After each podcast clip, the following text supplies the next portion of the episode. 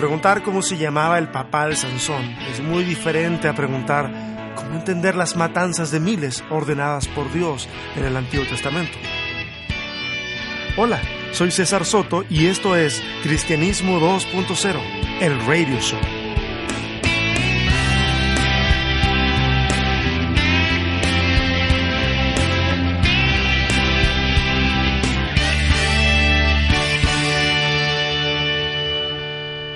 Quiero compartirte un testimonio.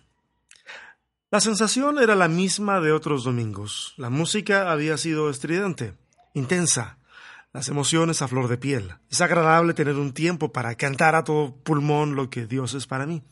Esa fue la reflexión del momento. El turno de la parte, entre comillas, más importante del culto había llegado. El pastor sube a la plataforma, remece el auditorio con un grito de arenga y el pueblo responde a coro con un recio Amén. Pero este domingo es diferente. Pareciera que por primera vez en mucho tiempo me doy cuenta que lo que se expone desde el escenario es exactamente igual a lo que he venido escuchando durante los últimos años. Nada nuevo. Y no es que espere una nueva revelación o algo parecido. Es simplemente que el sermón ya se oye a propaganda. Es predecible en absoluto. Es como una especie de hedonismo espiritual, nos hace sentir bien, repitiendo cuán bueno es nuestro Dios y cuán buenos somos nosotros. Aunque en otras ocasiones el mensaje es algo diferente, eh, así como lo airado que está Dios y lo malo que hemos sido. El resultado es el mismo. A una débil predicación le sigue un momento de música que compensa todo. La gente se va conforme, dispuesta a encontrarse en siete días más yo me voy desconcertado. Hoy vi cosas que no quería ver. Tal vez sea la basura que me enseñan en la universidad. Sí, eso debe ser. Me voy conforme a la cama. El sueño sabrá disipar las dudas y el sabor amargo. La semana es compleja. En la Facultad de Filosofía, el nombre de Dios es un objeto que se pone bajo las lupas de la duda y la Biblia está sujeta a la disección en el quirófano del intelecto. No es diferente a otros escritos como el Corán o las guerras gálicas. Todas las preguntas que escuché en mi vida en relación con la Biblia fueron prácticamente preguntas de trivia, de esas que te hacen sentir sabio frente a los que no van a la escuela dominical. Esas preguntas que luego se transforman en felicitaciones o en un... Mmm, parece que tienes que estudiar más, ¿eh? Nombra a todos los hijos de Jacob. ¿Cómo se llamaba el papá de Sansón? ¿A qué edad murió Matusalén? Las preguntas que escucho ahora sientan en el banquillo a Dios, lo evalúan en su moralidad y en la forma que se revela al pueblo escogido. ¿Cómo entender las matanzas de miles ordenadas por Dios en el Antiguo Testamento? ¿Por qué Dios crea un ser humano que sabe que caerá en pecado y luego le juzga moralmente? La historicidad del Génesis es un cúmulo de mitologías antiguas que algún hebreo ordenó convincentemente. Si la Biblia es la palabra inspirada por Dios, ¿por qué está llena de contradicciones? Si las experiencias que viven los cristianos en sus reuniones son vividas por otros cultos de Oriente, ¿se podrán considerar como un acto de mera sugestión o manipulación? No es el mismo tipo de preguntas que me fueron enseñadas en la escuela dominical. Mis dudas respecto a la Biblia eran solucionadas con ejercicios de tautología, es decir, usar la Biblia para probar la Biblia, o simplemente eran preguntas que no se hacían.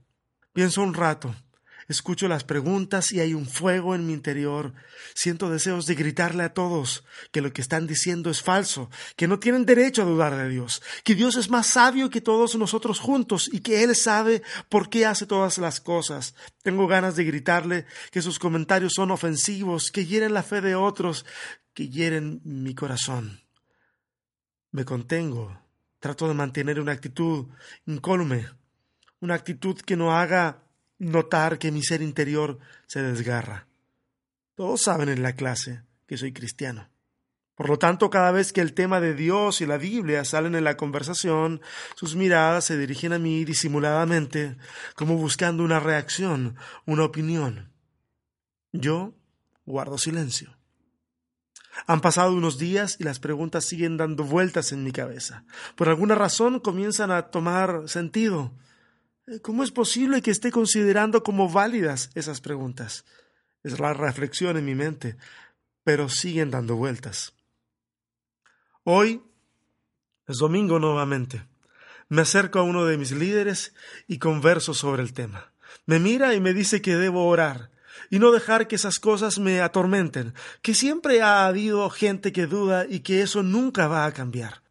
Recalca que lo importante es mantenernos firmes en nuestra fe, aunque la mente parezca confundirse. Cuando le pregunto qué hace diferente a la Biblia de otros libros como el Corán, su cara parece desfigurarse. Voy a orar por ti. Veo que estás bajo un ataque muy fuerte del diablo.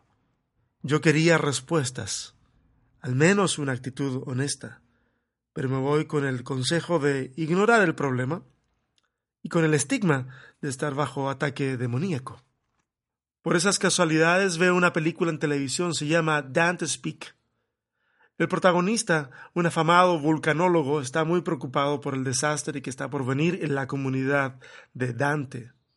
Los habitantes parecen no notarlo y entonces él explica, si pones una rana en una olla y la pones en el fuego, la rana nunca huirá del agua y se quedará ahí hasta que muera sin haberse dado cuenta siquiera. Pero si calientas el agua primero y luego pones la rana, ella saltará de la olla para salvar su vida. De pronto, de pronto me sentí como la rana de la olla, esa que está desde que el agua comienza a calentarse. De pronto sentí a mis compañeros de clase como esas ranas que saltan de la olla porque el agua está muy caliente y no quieren morir. Una reflexión final. Quienes no son cristianos o quienes se han aproximado al texto bíblico sin la dirección doctrinal de nadie, tienen dudas reales, preguntas honestas, que merecen una respuesta honesta. Son muchos los que están cansados que a cada pregunta le suceda una respuesta que parece estar formulada para salir del paso, una respuesta llena de palabras infladas, pero que no resuelven la duda. Tal vez sí seamos como la rana de la olla, Tal vez sí necesitamos escuchar a las ranas que saltan del agua hirviendo. Tal vez es tiempo para un cristianismo más honesto. Cuando mi hijo del medio tenía cinco años, jugábamos a las escondidas. A él le bastaba con esconder su cabeza. Es como si pensara que se volvía invisible simplemente porque no podía ver a nadie. Pero saben, era un niño, tenía cinco años. El problema es cuando los adultos pretendemos obtener ese mismo efecto. Piensa, te va a gustar. Ok, si tienes preguntas, comentarios o si al escucharme te dan ganas de mandarme al infierno, mejor me envías un correo a info.cesarsoto.org.